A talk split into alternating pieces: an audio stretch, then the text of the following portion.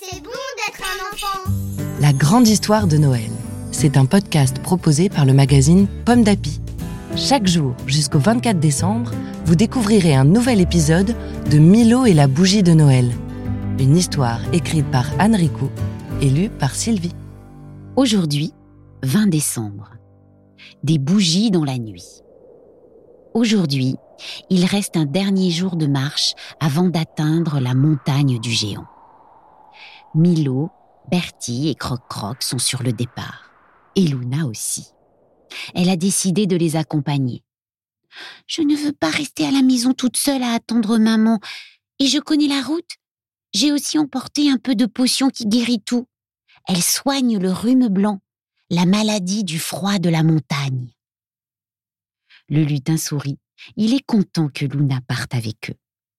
En fin de journée, les quatre compagnons sont presque arrivés au pied de la montagne. La nuit tombe petit à petit. C'est alors que des lumières s'allument comme par magie. Ce sont des milliers de bougies qui illuminent la nuit et éclairent un chemin qui serpente vers le sommet. C'est tellement beau que Milo, Luna, Bertie et même Croc-Croc, d'habitude toujours bondissant, s'arrêtent net et contemplent ce chemin de lumière. Malgré le vent qui souffle fort, la flamme des bougies brille sans vaciller, comme dans le village des Crooms à Noël. Milo a compris. Il s'exclame. Elles se sont allumées toutes seules. C'est grâce à la bougie de Noël. C'est sa flamme magique qui les a allumées, j'en suis sûre. Le magicien Organ et la bougie de Noël sont ici. En avant, les amis. Sur la montagne, le vent s'arrête.